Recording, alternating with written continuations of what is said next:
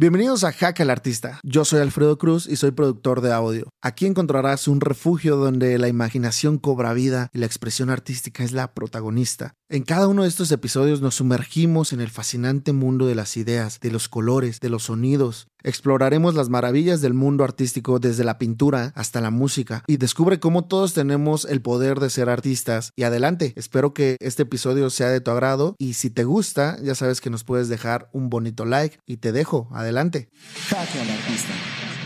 ¿Qué onda familia? ¿Cómo andan? Espero que se encuentren muy, muy bien. Yo bien emocionado porque hay uno de los temas que se ha ido eh, abarcando a lo largo de estos episodios, que es el mundo de la fotografía. Y han venido grandes exponentes a, este bello y hermoso podcast.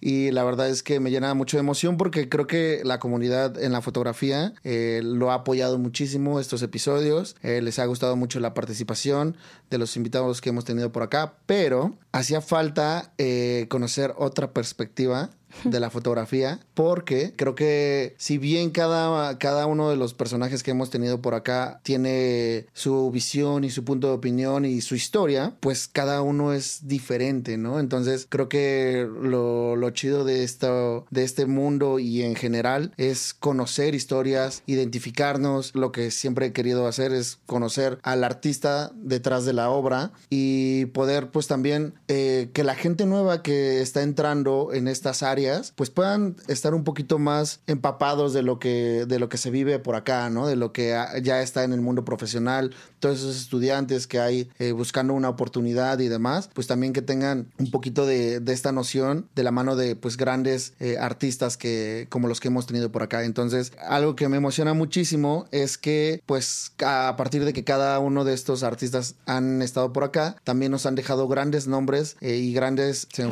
como referentes. Y pues bueno, bueno, uno de nuestros invitados que fue Agus Paredes. Saludos, hermano. Saludos, Agus. Pues nos dejó una gran, gran sugerencia que era inevitable no, no hacer la realidad y por eso estoy muy agradecido. Estamos con Claudia Cruz Barigelli, mejor conocida como Wonder Cuban. Bienvenida, amiga, ¿cómo estás? Muchas gracias. Gracias por tenerme por aquí y la verdad también gracias a Agus por recomendarme y a todos los amigos que siempre me recomiendan y que están viendo esto por acá. Feliz de estar aquí, obviamente, y a ver qué tanta cosa más a preguntar que puedo ayudar o no ayudar.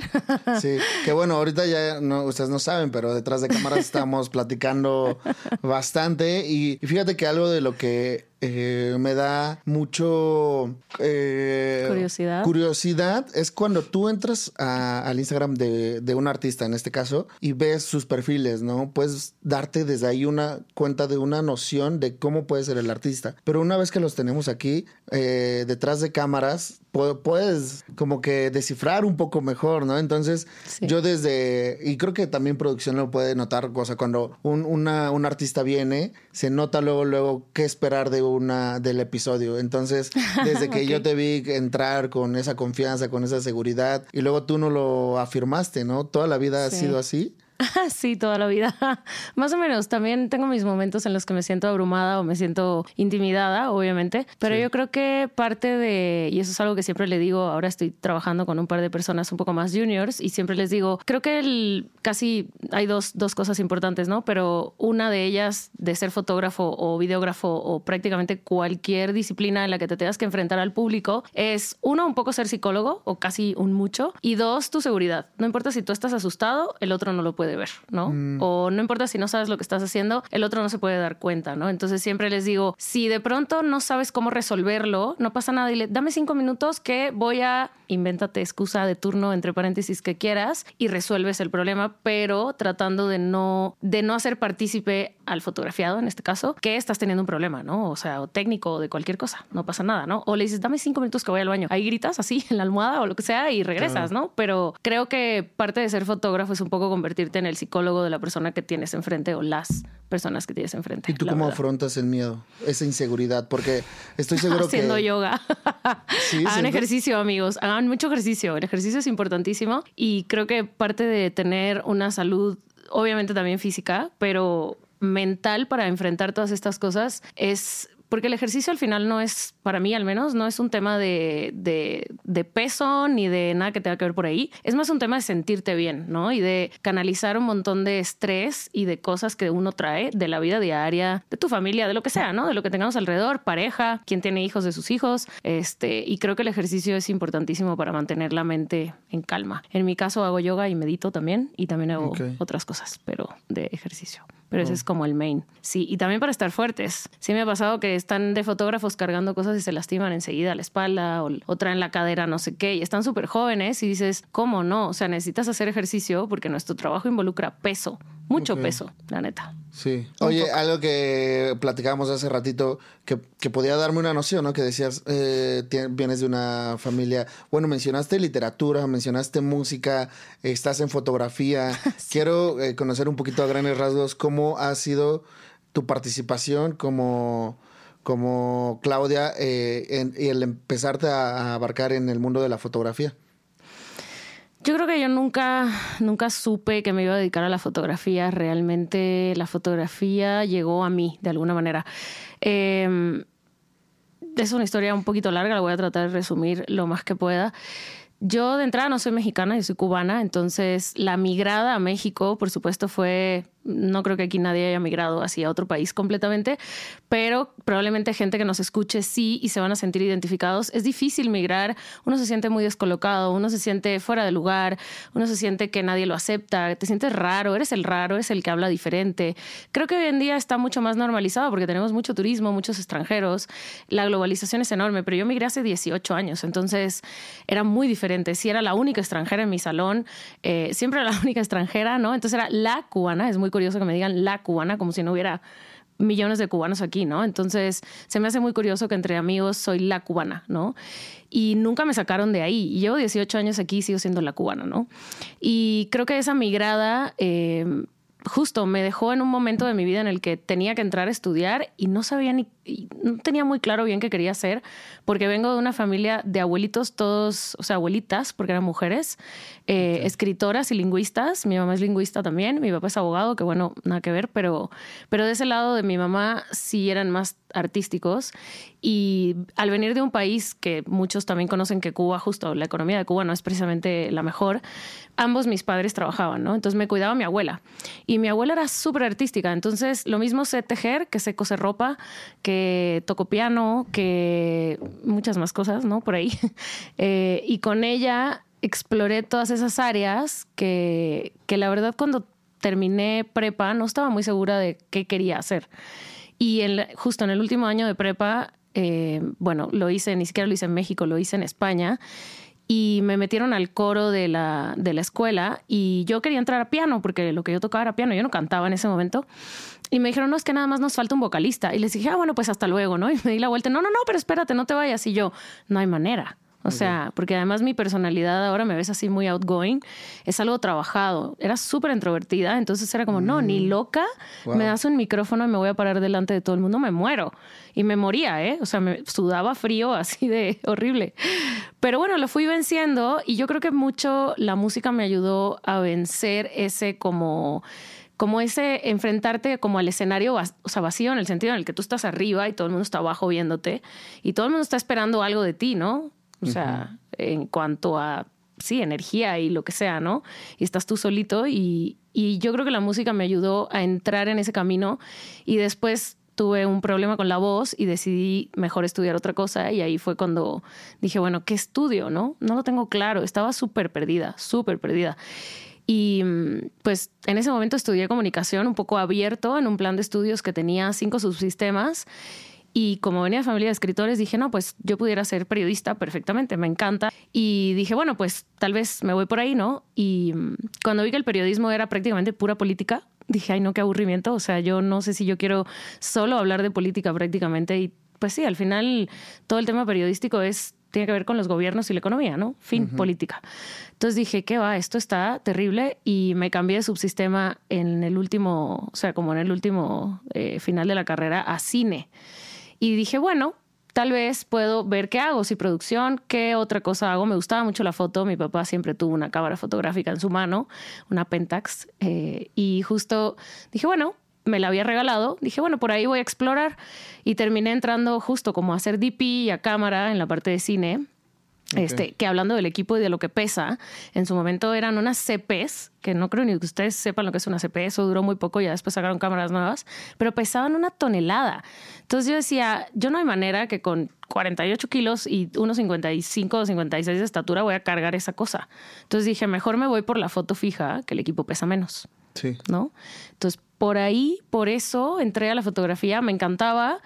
Y la verdad, si veo mis primeras fotos, digo, qué oso.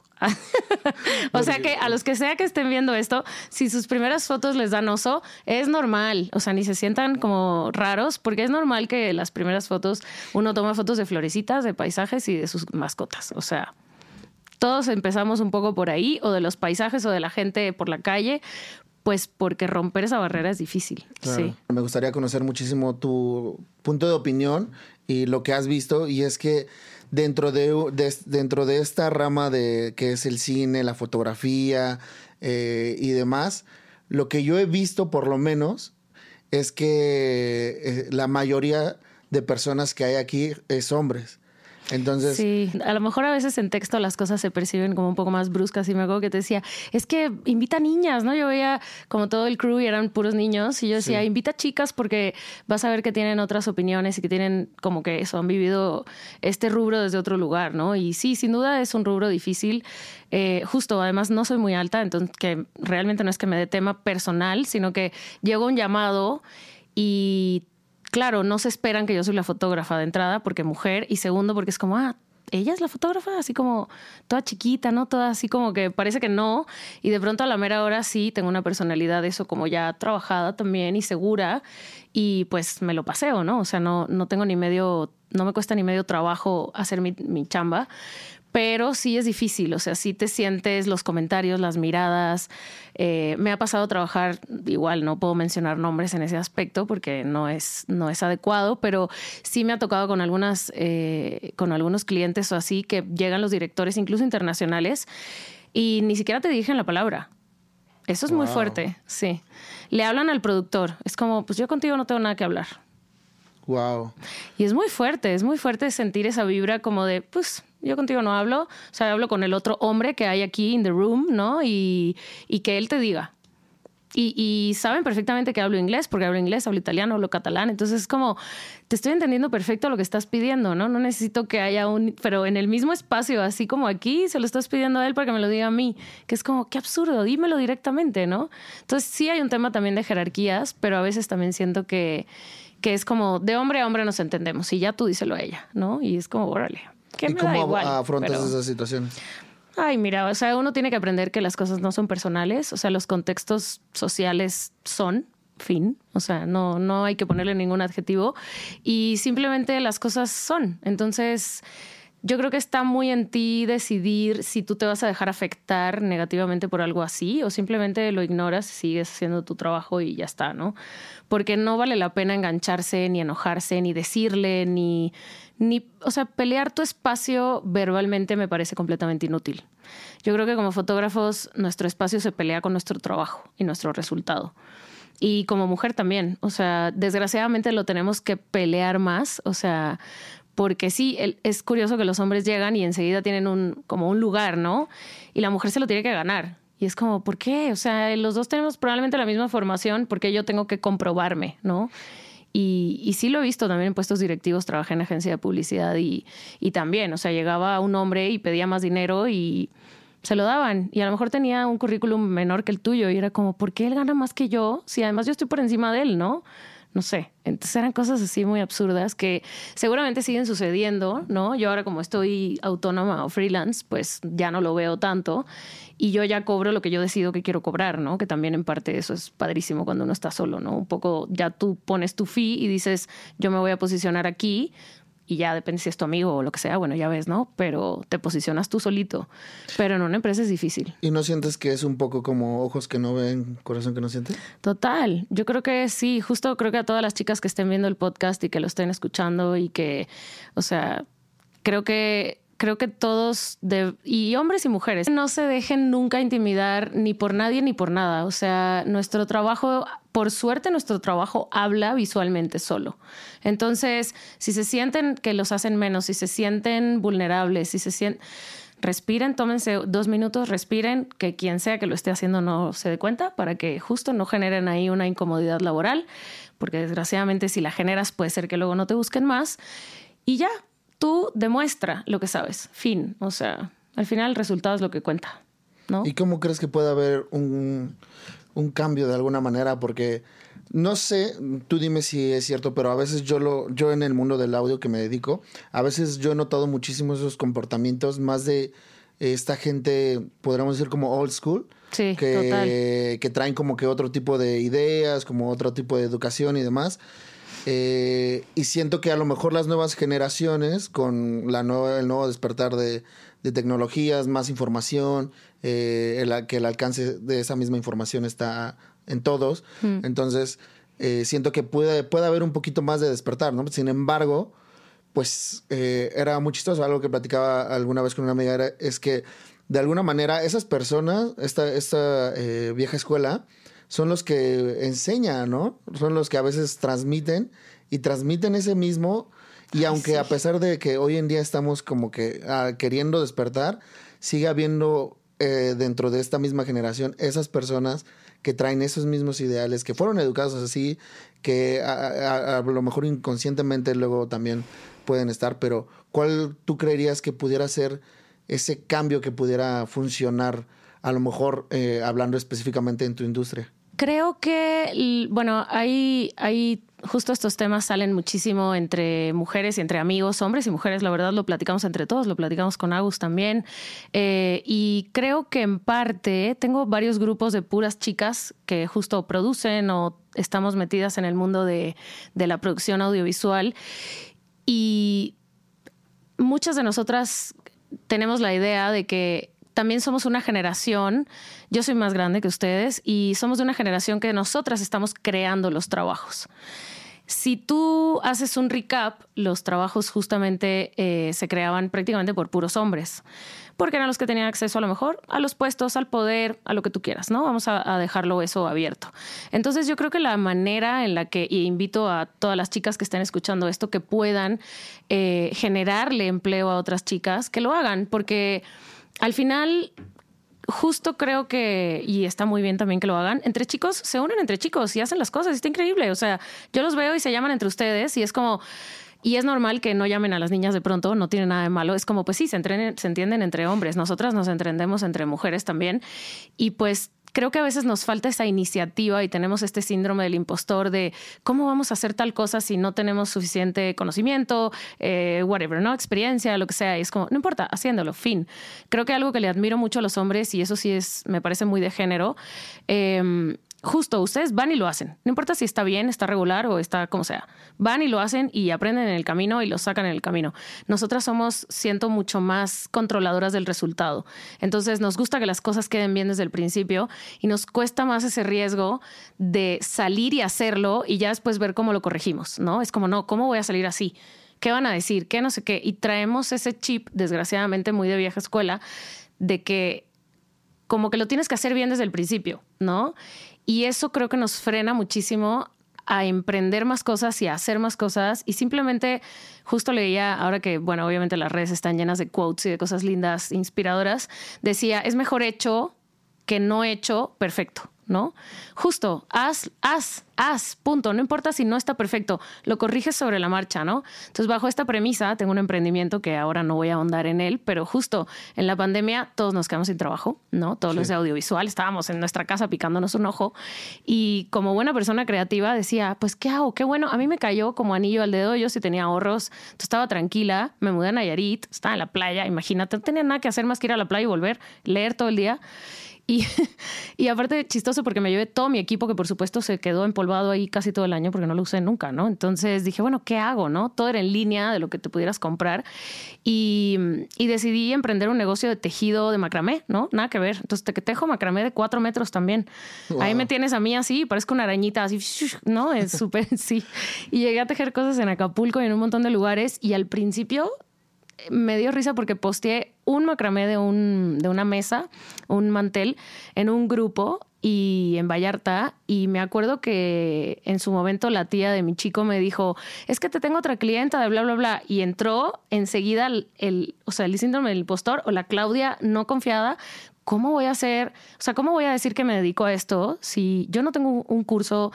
Todo fue YouTube, como dices, ¿no? O sea, y que tenía ganas de decorar mi casa, ¿no? Entonces... Claro y después dije, claro que sí. O sea, ¿quién te, quién te, qué, qué voces te están frenando? ¿Quiénes son esas voces, no? Sácalas, apártalas de ti, déjalas de escuchar y haz lo que tengas que hacer para ejecutar lo que te están pidiendo, porque sí me sentía capaz. Lo que pasa que decía, ¿cómo voy a, eso, cómo voy a aceptar un macramé de cuatro metros, no? Si he hecho tres manteles, o sea, era como, y me acuerdo que me acompañó una amiga a Acapulco a hacer aquel, aquel macramé gigante. Este, y me decía, y tienes, tienes como, o sea, porque obviamente es pura matemática, ¿no? Entonces me decía, ¿y tienes claro cuántos hilos son? Y le digo, sí, son 332 hilos. ¿Y cómo sabes que son 300? Pues porque ya calculé el no sé qué y lo dividí, no sé cuánto. Y me dijo, ¿pero dónde lo aprendiste? ¿Cómo estás segura? Y yo, así, como silencio incómodo, le dije, no, pues no sé. O sea, es algo que simplemente, evidentemente, traigo como una, eh, no sé cómo decirlo, como una habilidad, ¿no? Y yo creo que justo muchas veces pasa que no confiamos en nuestras habilidades y no confiamos en lo que sabemos que somos capaces de hacer, pero decimos, no, ¿cómo? No lo estudié, ¿cómo lo voy a hacer? No, pues aviéntate y hazlo. Y que también está bien errar. Exacto, creo que justo, creo que acabas de decir algo que ahora no, no lo traía en mente y se me hace sumamente importante. Venimos también de una generación de papás que era o lo haces perfecto o no lo hagas, ¿no? Sí. Y es como, no, claro que no. O sea, se vale equivocarse, se vale hacerlo y cometer el error. Y, y creo que tenemos mucho que deconstruir en ese aspecto, porque ¿cómo va a ser que no te puedes equivocar? O sea, justo yo vengo de abuelitos, sí, por ejemplo, abuelitos hombres, mi abuelita no tanto en este caso, pero abuelitos hombres que era como, si no lo vas a hacer perfecto, ni lo intentes, ¿no? Entonces vengo de esa escuela de que si no lo voy a hacer perfecto, pues entonces ¿para qué lo hago? Ni siquiera mejor lo intento, ¿no? Y me tuve que despojar de todo eso toda mi vida para, pues para dejar de sentir ese miedo de que si lo hago mal, me van a juzgar, ¿no? ¿Qué importa? Que digan misa. O sea, esta vida es just one shot. Entonces tienes que aprovecharla, tienes que hacer todo lo que tengas ganas de hacer. Y si te equivocaste en el trayecto, te levantas y lo vuelves a hacer. No hay más. O sea, de verdad. Y es algo que a veces viene muy internalizado desde la educación con la que tenemos, como dices.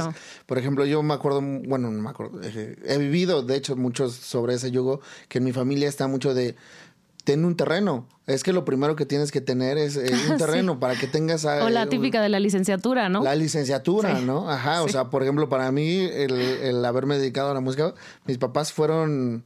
Les costó muchísimo entenderlo, ¿no? Eh, o sea, me, siento muy agradecido porque al final de cuentas sí me dieron el apoyo, pero sí son situaciones que para ellos están totalmente fuera de lo, de lo que ellos estaban acostumbrados a vivir, ¿no? Y es donde dices a lo mejor no, no sé si se justifica, pero sí lo entiendes. Porque sabes que viene desde otros lugares. Y Totalmente. y que no es, no es lo mismo que ellos tenían, con lo que ellos crecieron, que ahora con lo que nosotros crecemos. crecemos Pero sí es importante tener ese despertar y poderlo verlo de diferente manera, ¿no? Sí, Errar estar bien. Sí. Estar triste estar bien, eh, también está bien.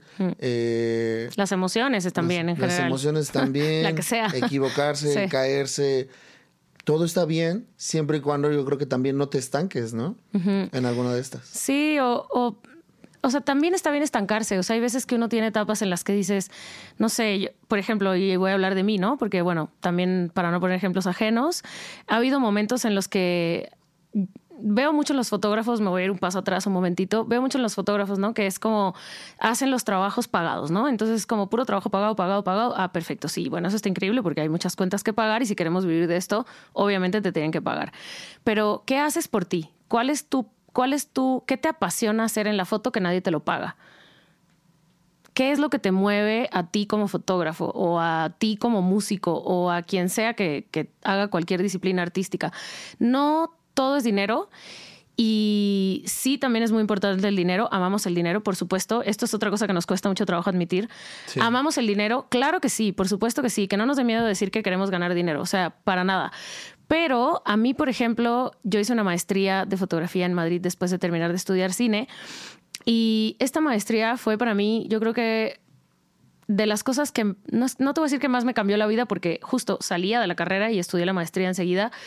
Entonces todavía no tenía mucha experiencia en fotografía, pero creo que se me quedó tan clavada que al sol de hoy soy de esas fotógrafas que tengo muchísimo trabajo personal. O sea, que no tienen nada que ver con cosas que me pagan, que, que tengo muchas cosas que decir y no necesariamente tienen que ver con trabajo ni con nada técnico, ¿no?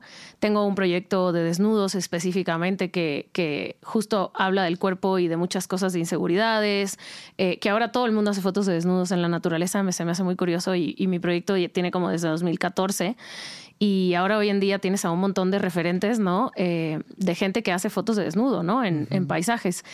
Y me da gusto, lejos de decir, ay, qué flojera, todo el mundo lo hace, me da gusto, es como qué bueno, porque justo necesitamos romper con eso de que la fotografía es un trabajo técnico como de una boda, un evento, un producto, un retrato, eh, ¿no? O sea, me refiero como solo tiene un fin monetario o de intercambio de atrás.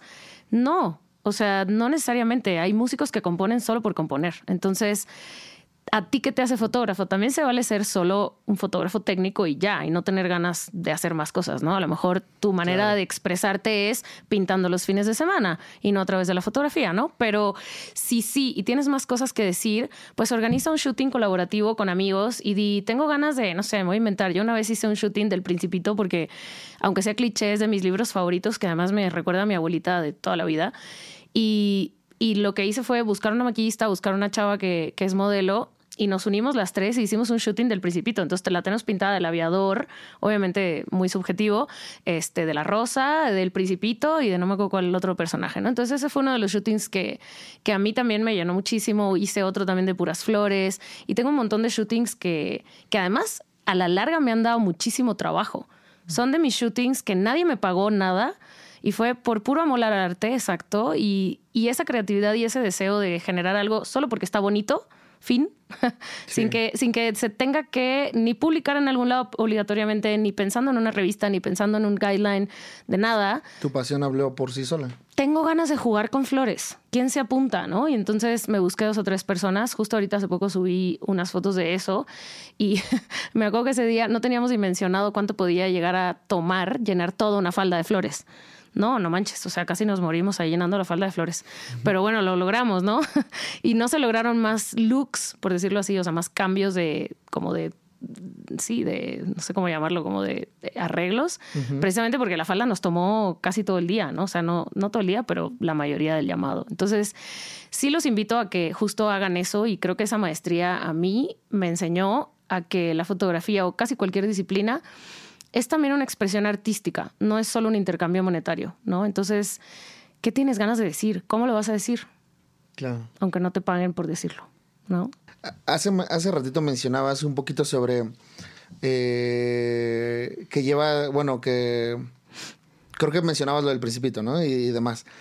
Está cañón como esta misma apertura que ha habido en, eh, eh, en las nuevas generaciones de ya tener, no sé, lo que decías antes, ¿no? antes eran cámaras grandis, eh, grandotas y ahora pues podemos ver unas compactas, eh, más accesibles. Que no eh, pesan nada. Que no pesan nada. Puedes aprender de fotografía en TikTok. Exacto. o sea, el alcance está ahí. Y por lo mismo de que ese alcance se ha, ha hecho más grande, la apertura a, a más gente ha llegado. Entonces, lo vemos en este mundo de la fotografía yo he visto y veo y en todos lados está fotógrafos. O sea, yo, yo, siempre cotorreo con mis amigos, ¿no? O sea, de, de, la música. Decimos, levantamos una piedra y salen mil guitarristas. Y fotógrafos igual. Entonces, creo que eh, les pasa un poquito por lo mismo. Hmm. Para ti, ¿cómo ha sido que lo que te mencionaba, ¿no? Ahora, en, ¿tú cómo has podido navegar este mundo, esta oleada que ha traído la nueva tecnología? Que ha habido pues no sé, no sé tú cómo lo veas, pero quizá de alguna manera se aumenta esa competencia o ese mundo porque ya hay mucha gente eh, ofreciendo igual ciertos servicios, eh, gente incluso, por ejemplo, vi que apenas este lanzabas un taller, ¿no? Que vas, que, que estás creo que emocionando. Es, creo que es la siguiente semana, ¿no? Es este domingo. Ah, este domingo. Sí. Bueno, eh, veo que también ya hay mucha, muchísima gente también en, redes, pues ofreciendo un, curso, eh, servicios, o sea, ¿cómo, ¿cómo navegas esto? Pues yo creo que más bien es sí, es informarte, pero que informarte no te haga sentir abrumado, porque yo creo que también luego dices, pues es que esto ya lo hizo todo el mundo, ¿no? ¿Para qué voy y lo hago yo también? Sí. Pero al final creo que el que no sabe y no tiene conocimiento y no tiene ningún background de absolutamente nada, ¿no? Sea foto, sea música, o sea lo que sea, justo busca gente como nosotros que sí lo tenemos, ¿no? Em, mm. Y creo que te escogen porque algo están viendo en ti que pueden aprenderte. Entonces, creo que es no tenerle miedo a enseñar. Yo sí enseñar, enseño desde el principio, cuando, cuando empecé de, de, freelance y fotógrafa, daba clases en los EduMac, no sé si topen los EduMac, y, y ahí un poco enfrenté mucho ese tema de enseñar. Nunca me ha costado hablar, era muy buena presentando en la universidad también. Siempre era que presente Claudia, ¿no? Y era como, no me sé la presentación, ¿no? Pero era buena hablando. Entonces era como, sí, bueno, ya rápido lo presento, lo leo y, yo lo digo, ¿no? Y, y, creo que en parte un curso o cualquier cosa que vayas a enseñar es también lo mismo, sentirte seguro. Y siempre, si tú sabes de lo que estás hablando, porque otra cosa que luego veo, y eso también pasa muchísimo hoy en día y con el acceso a todas estas tecnologías, es que tomas un curso y la verdad es malísimo, ¿no? Y qué bonito el trabajo de la persona, pero que tú seas muy bueno en tu trabajo no quiere decir que sepas enseñarlo.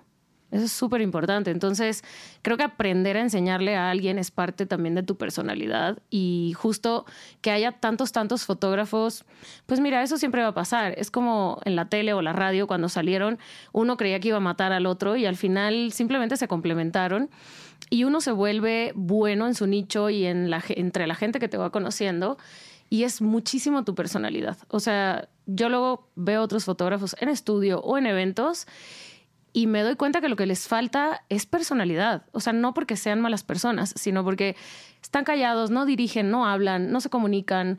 Es como todo eh, la cámara, ¿no? O sea, como si la cámara fuera tu, escudo, ajá, ¿no? Te protege la cámara y entonces tú no bajas la cámara y le dices a la persona, oye, me encanta en un evento, por ejemplo, que las cosas pasan una vez, porque en el estudio es más controlable. Tú le puedes pedir a la modelo que se vuelva a poner en la misma posición y lo controlas. Pero, por ejemplo, en eventos he tratado a veces de jalar gente y me cuesta, de hecho por eso con Agus nos llevamos muy bien porque Agus también es así, ¿no? Entonces eh, me cuesta que tengan esa personalidad de entender que al final tú eres un ser humano y el que tienes enfrente que le vas a poner tu cámara en la cara es otro ser humano, ¿no? Entonces, pues díselo. no importa si es un evento, digo, si es un evento y son cosas de lejos, no, pero si de pronto es no sé, vas a querer, siempre hay patrocinios, siempre hay cosas que hay que fotografiar que le importan al cliente. Si tienes vasos brandeados, eh, pues pídele a la persona, oye, ¿qué crees? Me encanta que las veo platicando, me encantaría, gírate un poquito más, sigan platicando, no importa, cuéntense lo que sea, y nada más gira el vaso hacia mí, les voy a tomar una foto, ¿no? Y veo que no lo hacen, ¿no? Que toman la foto como esté, y entonces, claro, el branding no se ve bien, ¿no? Es como, no, díselo, habla con las personas, o sea, como, apréndete a comunicar con tu fotografiado, no importa si es un evento, si es un estudio o si es lo que sea que sea, ¿no? Hay veces que no lo puedes controlar, ¿no? También si estás fotografiando un speaker a 50 metros, pues bueno, es así como salgan. Pero incluso como salgan, yo soy medio TOC, la verdad, que es trastorno obsesivo compulsivo para los que no saben. Eh, soy medio TOC también con la colorimetría y se me hace mucha burla con el tema de las paletas de colores. Y justo a veces les digo, llego y voy a tomar una foto de grupo de personas en un evento y los acomodo. O sea, no nada más los, les digo, les voy a tomar una foto, pónganse juntos y pum, disparo. Es a las chavas y traen una bolsa cruzada y entonces la blusa está toda así. Llego y les quito el pelo del cuello, les arreglo la cadena. A todo el mundo, los hombres igual les arreglo el saco, la corbata, el no sé qué. Porque después ven la foto y dicen, chin, no la ponen, no la suben, no la nada, porque pues es pésimo. pues sí, nadie queremos y trato de ponerme en el lugar de mi fotografiado. A mí no me gustaría que suban una foto mía en la que traigo el ojo así y el pelo acá así un gallo y entonces el, aquí así que parece traigo un nido de pájaro, que es como acomoda a las personas un poquito y hasta te lo van a agradecer, ¿no? Entonces, creo que parte de ser fotógrafo es ser muy psicólogo, o sea, es llegar y entender que ese otro es un ser humano, no es nada más un mueble, ¿no? Entonces, creo que eso te distingue y entre tanto fotógrafo que hay, en parte lo que te distingue es tu personalidad, qué tan en serio tú te tomas tu trabajo que no nada más es apretar un botón y tener bonita luz, ¿no? Incluso ayudarlos un poquito con el styling, ¿no? El maquillaje ya sí es una cosa más personal, creo, ¿no? Pero el styling, seamos esa persona que ayuda al otro a todavía quedar mejor y tu propio book hasta se va a ver increíble. Wow, qué increíble. Ondando un poquito más en, tu estilo, veía que haces justamente esta parte como mucho de modelaje, eh, eh, pues veo que tienes muchos eh, detalles como a este tipo de, situaciones. Quiero abordar otro tema que es en la fotografía que mencionaste, el desnudo, la fotografía de la mujer. Y, y es que en esto yo quisiera saber tu punto de perspectiva hacia cómo poder dirigir esta, este tipo de foto a, un, a una vista más artística y no tan, ¿cómo decirlo? Eh, a veces mal vista que se puede llegar a ver, ¿no? Sí, para no objetivizar, ¿no? Supongo. Justo, para no objetivizar, para que pueda haber esa libertad también de, de poder subir tu contenido, de poder eh, tener esa confianza, ¿no? Me imagino que también hay muchas personas que pues quisieran hacer eh, este tipo de fotografía eh, como modelos y precisamente lo que termina impidiéndolo es este estereotipo, este impedimento a nivel social, ¿no? Es que yo ahí te voy a abrir un tema. ¿Por qué solo fotografiamos mujeres desnudas? O sea, no, igual, ahora sí no voy a decir ningún nombre, pero eh, se me ha hecho muy curioso en algunos casos que he visto entrevistas, eh, en donde han dicho, ay, no, es que es para normalizar el cuerpo de la mujer. El cuerpo de la mujer está ultra, requete, mega, cabro normalizado. O sea, es rarísimo, más bien por no decirte que nunca jamás he visto a un hombre hetero tomarle fotos a otro hombre desnudo. Nunca jamás siempre quieren desnudar niñas, que es como, si sabes que las niñas nos la vivimos objetivizadas en todos los anuncios de publicidad, en todas las campañas, en todas las revistas, en los anuncios de ropa, en absolutamente todo, el que se explota realmente, ahora un poco más está explotando el del hombre. Calvin Klein sí, por ejemplo, explota un poco más la masculinidad desnuda, por decirlo de alguna manera, pero en general a la que se desnuda es a la chica. Entonces se me hace curioso que digan, es que es para normalizar el cuerpo de la mujer. No tenemos que normalizar el cuerpo de la mujer. Realmente el cuerpo de la mujer está requete, ultra, mega desnudado ya a lo largo de toda la historia, ¿no? Sí. Y se me hace muy chistoso que como, como mujer yo también pudiera tomarle fotos a los hombres, pero me da risa que tengo tres o cuatro en ese proyecto de desnudo, no tengo más porque son ellos los que no, no posan. Las que se las que quieren explorar son las chicas y creo que lo tenemos mucho más normalizado. Los hombres se sienten siempre inseguros. Es muy curioso. Me dicen, déjame voy al gym seis meses y luego me tomas esas fotos. Y es como, no entendiste nada de Somos Semilla. Somos Semilla justo no tiene nada que ver con el cuerpo desde un lugar sexual, ¿no? No me interesa que te veas hot. No me interesa. O sea, y si lo que te quieres es ver hot, llama a alguien más. Esa that ain't me, ¿no? O sea, para mí Somos Semilla justo es, es quítate todo y juguemos. Claro, yo sí traigo un poco en mente que si hay una luz especial, que tampoco me interesa que se vea nada gráfico, ¿no?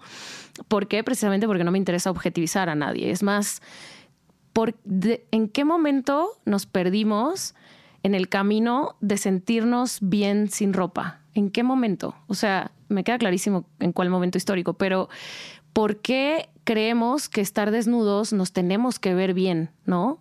Bien meaning lo que sea para cada persona. ¿Por qué creemos que nos tenemos que ver sexys, que ver hot? Nos han metido mucho en la cabeza que nuestro cuerpo, y eso creo que por suerte las generaciones de ustedes, agradezco grandemente, que lo estén deconstruyendo, es como todos los cuerpos son normales, todos los cuerpos son válidos, no nos tenemos que ver como nadie. O sea, nadie se tiene que ver como nadie, ¿no? Entonces creo que parte de hacer desnudo es explorar eso y sí es muy difícil que hoy en día creo que como hombre fotógrafo las chicas se animen a posar desnudas precisamente porque solo, solo fotografían chicas desnudas. Es como, bueno, abran el, el, espectro y díganle a uno de sus cuates, oye, ¿qué tal que te tomo unas fotos? Quisieras, obviamente, aquí no de a fuerza ni las gracias, pero quisieras que exploremos algo en donde quizás te pueda tomar unas fotos artísticas, ¿no? Desnudo Sí, el mismo Agus es alguien que sí explora eso mucho y creo que por eso también nos hicimos tan amigos porque fue como, claro, me encanta, háganlo hombres, o sea, véanse a sí mismos desnudos, no se tienen que ver hot, no se tienen que ver con cuadritos, no se tiene, o sea, nada se tiene que ver de ninguna forma, o sea, tu forma es tuya, solo tuya, porque por suerte somos únicos e irrepetibles. Entonces, y las chicas creo que lo sufrimos desde otro lugar, ¿no? Como de tanta social media nos tenemos que sentir que todo el tiempo estamos o flacas o marcadas o no sé qué, o no, y tenemos muchísima presión y ustedes no la tienen tanto, pero se sienten menos cómodos delante de la cámara. Es muy curioso. O sea, y que también tiene que ver mucho con una deconstrucción de amor propio. Pero es curioso porque la deconstrucción la tenemos que hacer nosotras. Los hombres no han tenido que vivir eso. No estoy diciendo que no lo quieran hacer, ¿eh? sino que, la que lo, las que lo hemos tenido que deconstruir mucho hemos sido nosotras porque somos las que hemos estado objetivizadas a lo largo de la historia siempre. Es poco común que el hombre esté objetivizado. De hecho, a mí me da risa porque justo ya estoy en una edad en que todos mis amigos tienen canas, arrugas, de todo, pero cuando buscan los que están solteros, buscan novia, la quieren que se vea perfecta. Es como, dude, ¿ya te viste tú? O sea, tú, you're not younger anymore. O sea, ya estás lleno de canas, panzón o calvo o, ¿no? slash, slash, que también es muy válido, o sea, no tiene nada de malo, pero es curioso cómo en el hombre está como aceptado envejecer y en la mujer no tanto es que yo siento, no, no, no al mismo nivel, pero sí es cierto que también se vive bajo un yugo en el cual pues el hombre también pues ve estos grandes anuncios, ve estos grandes No, y el hombre también tiene otras cargas. Sí. Sí, que no tienen que ver con el físico, pero también tienen otras cargas ustedes. O sea, justo como hablabas, dependiendo de nuestras familias, traen cargas de cómo se, se, tienen que sostener emocionalmente, económicamente, ¿no? Muchas cargas ahí que, bueno, ya esas sí no tienen nada que ver con nosotras, pero que las sostienen nuestras propias familias y nuestras propias generaciones anteriores, ¿no? De lo que ustedes deberían de tener para ser y o verse exitosos. Que es como, y no tiene nada que ver con el físico ahí. Es muy curioso cómo la sociedad los llevó para otro lugar y tiene que ver más con poder, con dinero, con, ¿no? Creo. Creo que va más por ahí. Lo nuestro es más físico, lo de ustedes es más monetario, siento. Que lo estamos deconstruyendo, thank God. O sea, gracias, ¿no? Creo que muchas amigas de mi mamá no estarían de acuerdo con esta conversación porque justo me dicen, ustedes con el feminismo nada más se han echado a perder toda la vida, ¿no? Y es como, ¿por qué? Porque ya no me mantienen. Eso no quiere decir que no quiera que me cuiden y no quiera que me inviten, simplemente me gustaría no necesitar. ¿no? Del salario de mi pareja. Me encanta poderme, como dice Miley Cyrus, I can buy myself flowers. O sea, pero no me molesta que alguien más me las compre, ¿no? Entonces estamos en ese inter en el que en el que estamos llenos de mujeres solteras, me incluyo, porque we can buy ourselves flowers y entonces los hombres se sienten intimidados porque como no me necesita. Es como, ¿quién te dijo que no te necesito? O sea, eso no tiene nada que ver. Que yo me pueda pagar mis cuentas y comprarme lo que yo quiera, no quiere decir que no quiera que me procures, que me cuides, que tú también me pagues, que tú también me invites, que me malcríes, ¿no? O sea, que me consientas, como dicen en mexicano. Entonces, estamos en ese inter de puras mujeres así súper fuertes, ¿no? Que creemos que, ah, no, yo puedo todo, quítate. Y es como, no, o sea, ganar nuestro dinero no impide que el hombre nos cuide y nos abra la puerta del coche. Esa es la manera en la que yo lo veo. Y no creo que eso es machismo. O sea, si viene desde un lugar en el que, no, así no te vistas y no salgas a la calle, entonces sí es machismo. Pero si es de, mi amor, te ayudo con las bolsas del súper. Sí, claro, mides un 80 y yo no. O sea, claro, ayúdame, ten, esto pesa un chingo. Y creo que también luego pasa muchísimo porque la gente lo ve como algo extremista. O sea, como que no puede lograr entender que es más bien encontrar el punto medio, ¿no? No quiere decir, por ejemplo, lo que decías con, con lo del lenguaje inclusivo, ¿no? O sea, no quiere decir que ya se acabó toda la historia, como muchos, ¿no? Sino más bien es una oportunidad de de una nueva historia, de una nueva inclusión y, de, y así en muchísimas situaciones. Y ese es un tema extensísimo, el del lenguaje. Yo, por ejemplo, lo respeto y lo, y lo incluyo y lo, a veces me equivoco y de pronto hago un posteo y ya puse fotógrafos y es como de, oh, no, pero pues ya no lo voy a borrar. Y estamos en ese inter en el que nos queremos reconocer diferentes, pero hay tanto en medio que es como de pronto querer deshacer toda la literatura. Pues no puedes deshacer toda la literatura. O sea, toda la literatura es machista. ¿Qué vamos a hacer? ¿La quemamos toda? Pues no, no manches, ¿no? O sea, hay grandes exponentes de la literatura y por supuesto que son súper machistas. Claro que sí, pero eso no les quita todo el bagaje histórico y de peso enorme que tienen en su momento histórico que lo tuvieron. Y no por eso lo vamos a destruir, sino se trata de retomar desde ahí, yo creo, y tal vez cambiar paradigmas. Y a lo mejor el día de mañana va a haber poemas que sean con E. No lo sé. O sea, hay quien está enojadísimo. a cada rato tuiteo con E y sí me ponen así, ¿qué es esa mamada con E? Y es como dude, relájate. O sea, yo estoy tratando de respetar, porque yo también soy muy pro LGBT plus y estoy tratando de respetar a mis amigos, a los que quiero muchísimo y que, que si ellos así se sienten representados, ¿quién soy yo para juzgar eso? Yo soy hetero, entonces yo no puedo entender por lo que ellos viven. Entonces, si así se sienten apoyados, so be it. ¿Qué tengo que hacer? ¿Escribir con E? Lo escribo. No pasa absolutamente nada. O sea, a mí eso no me, no me resta, ¿me explico? O sea, no me hace menos mujer, no me hace menos hetero, no me hace menos nada. Si el día de mañana eh, ya llegamos a la conclusión, todos como comunidad, que no es la mejor vía, bueno, adelante, se busca otra. Vemos todo como espectadores y, y si ese otro necesita X o Y para poderse sentir representado, pues lo mínimo que podemos hacer es apoyar hasta que se vea la vía adecuada de que eso suceda, ¿no? Hasta el momento no tenemos, no tenemos el camino correcto. Ningún camino es ni bueno ni malo, creo yo. Y al final creo que justo lo que tenemos como seres humanos es que somos cambiantes y la historia siempre ha sido cambiante. Y antes las mujeres no podíamos votar y ahora sí. Y a lo mejor en su momento todo, ¿cómo se les ocurre? ¿No? Es lo mismo. ¿Cómo se les ocurre escribir con E? Bueno, a lo mejor ese es el futuro, no lo sabemos, ¿no? ¿Y quiénes somos para juzgar si una persona se quiere llamar? Me cuesta un poco de trabajo todavía, discúlpenme los que me estén oyendo, que no me lo he aprendido bien todavía, pero cuando se definen como they, ¿no? Es sumamente complicado hablarle a una persona como ¿cómo se diría en español? Eh, no me acuerdo si es ellos o algo así, ¿no? Ajá. Es complicado para, lo, para nosotros que lo estamos deconstruyendo. Entonces yo creo que simplemente ser empático. Creo que la palabra es ser empático. Es decir, oye, perdón, me equivoqué o haces un comentario machista sin querer. No pasa nada, justo, no ser radicales, ¿no? Yo tengo amigos que de pronto dicen unos comentarios que dices, sí sabes que eso que acabas de decir sonó muy machista, ¿no? Entonces, pero tampoco voy a dejar de ser su amiga por eso. Nos mm. estamos deconstruyendo. Entonces, hay que tenernos paciencia. Sí. Y, y, justo eso luego lo hablo con mis amigas con respecto a los hombres que me tocan, que todos tienen 40 o 45. Entonces, vienen de un gap ahí rarísimo en el que sí son muy machistas, aunque no quieran. Sí. Aunque, aunque no quieran, es que ya vienen de ahí. Entonces, ¿cómo, cómo los ayudamos? Casi, casi. O sea, entonces se encuentran a pura chava, que somos nosotras, de su edad, que obviamente no lo soportamos. Porque entonces nos gustan los de 35 que vienen deconstruidos.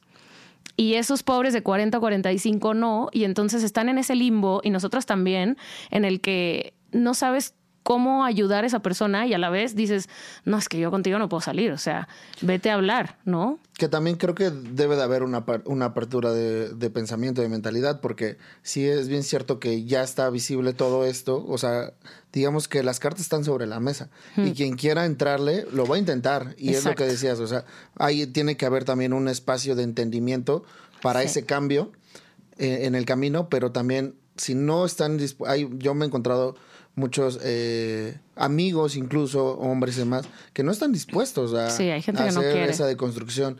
Y es como de... Sí, pero es como la inteligencia artificial, o la usas o te vas a quedar atrás. O sea, la gente que no lo quiere intentar simplemente se va a ir alienando sola, porque ya no habemos mujeres que queramos a un hombre así. Muy pocas. ¿Las hay? Claro, como habrá toda la vida. Y seguramente se encontrará su media naranja igual de machista o sea, en, el caso de la mujer, ¿no? De ay, sí, a mí que me mantengan, yo no hago nada y solo quiero tener, este, no sé, estar en mi casa y pintarme las uñas, que tampoco tiene nada de malo, pero a lo que voy es eso, ¿no? Hay mujeres también muy machistas. Entonces creo que de construir esto, eh, justo de, de, como hombres, entender que, que también, o sea, nosotras estamos ahí abriéndonos camino, ¿no? Arando durísimo la tierra y decir, a ver, fulana, inténtalo tú, no importa si lo haces mal, vas, órale, ¿no? O sea, y, viceversa también. Hombres que a lo mejor hacen comentarios que no son precisamente adecuados, no juzgarlos así como súper radical, porque estamos todos en deconstrucción. Siento que somos yo y las generaciones que vienen detrás, o sea, más jóvenes como ustedes y como mucha gente, vienen con ese chip en el que están deshaciendo todo este tema en el que yo, por ejemplo, ya estoy metidísima porque yo soy mayor y digo a veces, ah, qué cansado. Así, justo dije, hace poco le decía a mi mamá, le digo, es que ya ni tengo ganas de tener pareja, qué flojera. O sea, todos los que me tocan son súper machistas porque están en esa edad en la que, pues justo, no han deconstruido nada y les cuesta muchísimo más, ¿no? No vienen de generaciones de veintitantos, treinta, que ya traen ese bagaje de el cuerpo, de cómo, o sea, de cómo se, hasta se nombran, ¿no? En pronombres, de cómo, ¿no? No lo traen. No lo traen, no lo traen, pero a la vez son muy machistas, pero no, págatelo todo tú. Yo por qué te voy a, no sé, ¿no? Entonces es como, es como machista, un machismo mucho. Muy disfrazado de, ah, no, pues aquí ya todos íbamos a ser iguales, ¿no? Tiene, tiene que ser equitativo, ¿no? Claro, porque si no, literalmente tú ya estás trabajando para la segunda persona por o sea, es algo que creo que he deconstruido y precisamente por eso con algunas parejas he dicho, no puedo. ¿no? Exacto. Sí. Buenísimo. Pues vamos a pasar a una dinámica que tenemos, que preparamos para Claudia. Eh, entonces, Ay Dios, bien las preguntas incómodas. cómo va a ser este show. Yo tengo aquí algunos temas eh, de, pues así, de varias cosas, ¿no?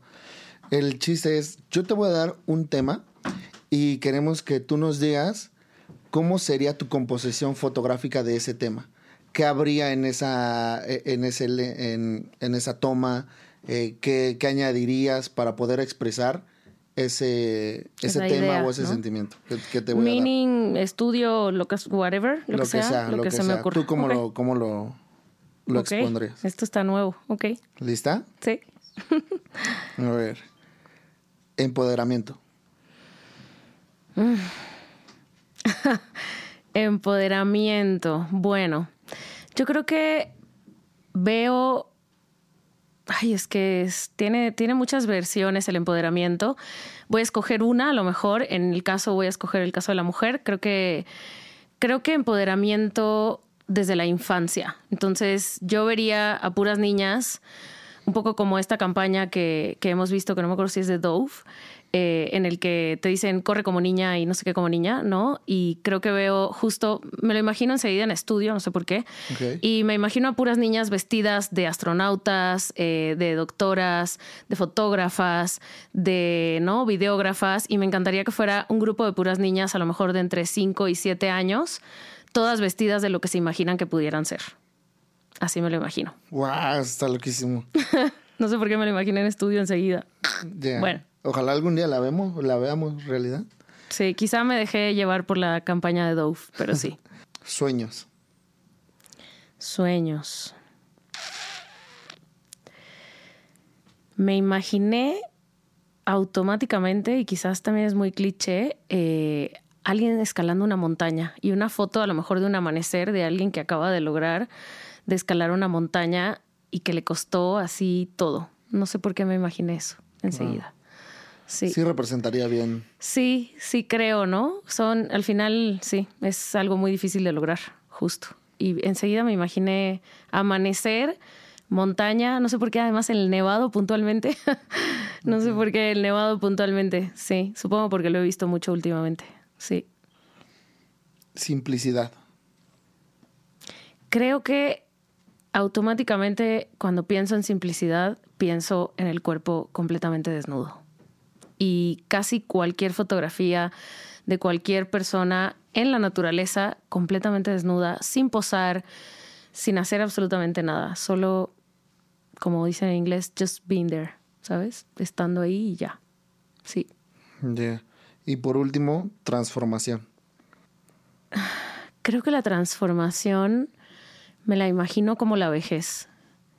O sea, al final no hay mayor transformación que una persona de la tercera edad, ¿no? Entonces me imagino un retrato de una persona de la tercera edad, ¿no? De nuestros abuelos o de, sí, o tíos o quien sea, ¿no? Pero alguien así sobre los 80 o 90.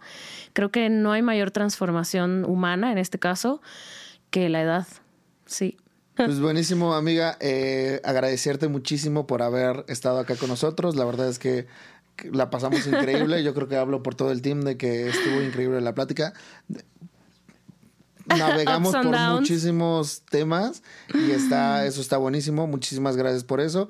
Platícanos qué, se- qué- en qué andas chambeando. Hay algo que lo de tu taller ya próximamente quizá no salga a, a- a bien el episodio, pero ahorita Bueno. hacemos una historia, ¿por qué no? Lo contamos. Lo contamos en lo que andes trabajando. Cuéntanos. Pues justo, bueno, ahora tengo un poco detenido el proyecto de desnudo que se llama Somos Semilla, eh, también por temas precisamente de seguridad, eh, porque sí, eh, desgraciadamente estamos en un país inseguro, ¿no? Para las mujeres y muchas de las que posan son chicas, eh, pero que sepan que es algo que quiero retomar, que es un, un proyecto de desnudo que tengo bastante extenso, que desgraciadamente en Instagram no lo pueden ver tanto, es algo que, que tengo que compartir por aparte, precisamente porque me banean muchísimo y estaba súper castigada al borde de que me iban a cerrar la cuenta.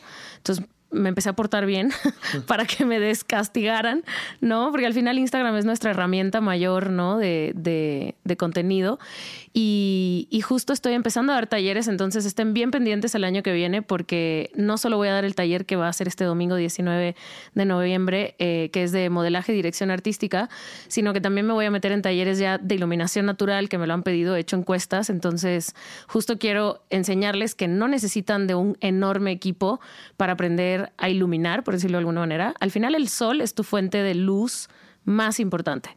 Entonces, es como una luz dura, enorme que tienes a las 12 del día y saber cómo utilizarla es sumamente importante porque cuando empiezas en la fotografía no necesariamente tienes mucho presupuesto para comprar equipo y creo que aprender a utilizar la luz es eso es básico, ¿no? Entonces estén pendientes porque voy a tener cursos de fotografía eh, con luz natural y también después me han pedido de cómo iluminar retratos y cómo iluminar en estudio personas sobre todo. Entonces también vamos a hacer alguno de, de iluminación básica de estudio, ¿no? Y más adelante probablemente iluminación avanzada y así. También me ha pedido producto, pero la verdad yo creo que ese sí se va a esperar un poquito. Sí, qué cool. sí señor. Esténse pendientes familia, por acá vamos a estar dejando todos los links donde pueden encontrarla, a darle todo, toda esta semanita y pues de nada, reiterarte el agradecimiento amiga. Muchas ¿Algún gracias. último mensaje que quieras dejar? No se detengan y no tengan miedo, no importa que haya muchos fotógrafos. Ustedes son únicos y creo que tu uniqueness es justo lo que hace que tú seas bueno, que tú seas especial, porque ningún ser humano es igual al otro. Entonces, denle, denle duro. Eso sí, estudien. Me llega mucha gente que no estudia y la verdad es que sí, sí se nota en el resultado final. Entonces, sí estudien, eso sí. No hay mejor manera No hay de que cerrar con este No mensaje. Nos vemos la siguiente semana. Gracias, hermano. Bye. Bye.